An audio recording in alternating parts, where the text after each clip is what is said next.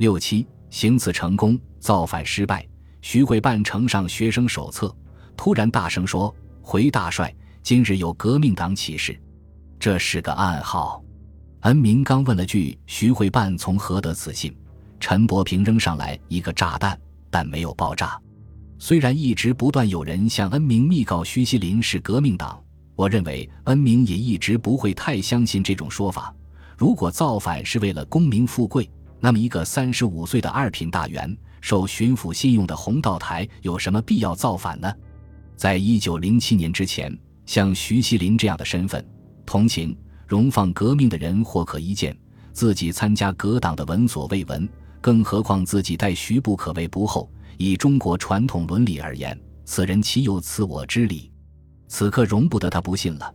徐锡林一面说着“大帅勿忧，这个革命党，直到中当为大帅拿到”，一面掏出了双枪。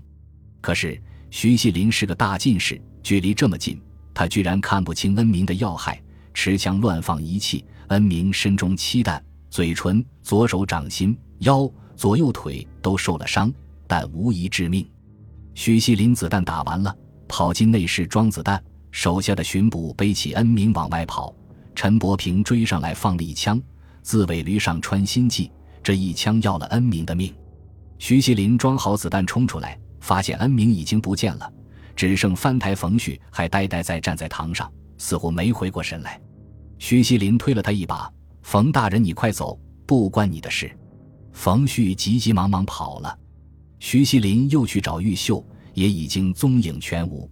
以下的进程充分说明，这场起义的筹备里有多少昏招。徐锡林抓住了顾松，问他如何知晓自己是革命党的秘密。郭松说，日本方面给会办的信都是用胶水粘的，有几封因为受潮封口裂开了。我偷看了信，知道会办是革命党。就算信封胶水受潮无法可想。秘密信件就不能整点密语引文吗？连一个收支委员都能看懂，这是昏招一。徐锡林没有告诉学生今日要起义，只是派了一个人守住门口，不让学生走。觉得刺杀恩明后一呼百应，自然学生们就会揭竿而起。他没想到枪声一响，场面大乱，一个人怎么拦得住汹涌的人流？大部分学生都随着省里官吏跑掉了。这是昏招二，谁都知道起义首要夺取军械，但徐锡林并没有派人，估计也无人可用，事先控制军械所负责人，结果负责人带着钥匙跑掉了。巡警学堂学生虽然占领了军械所，地下室弹药库打不开，能找到的枪弹互相不配合，战炮上也缺少机铁。这是昏招三，徐锡林倒是想到了派学生去跟六十一标的官兵联络。请他们进城来领子弹，共同举事。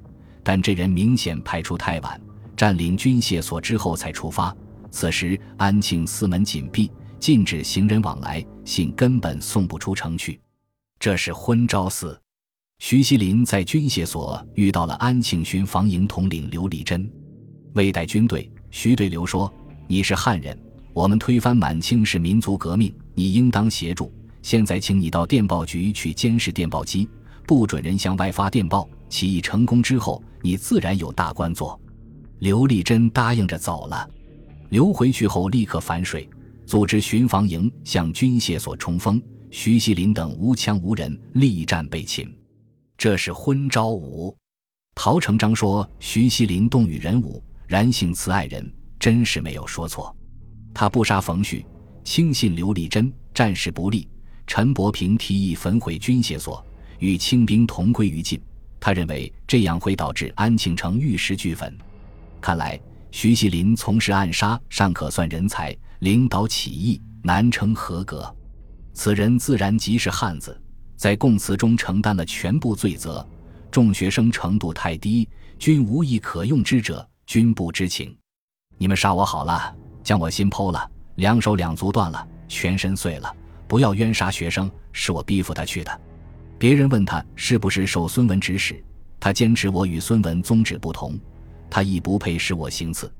面对伦理方面的指控，徐锡林说出了惊世骇世的一段话：“尔等严府台是好官，待我甚厚，但我既以排满为宗旨，即不能问其人之好坏。至于府台后，我细数个人私恩，我杀府台乃是排满公理。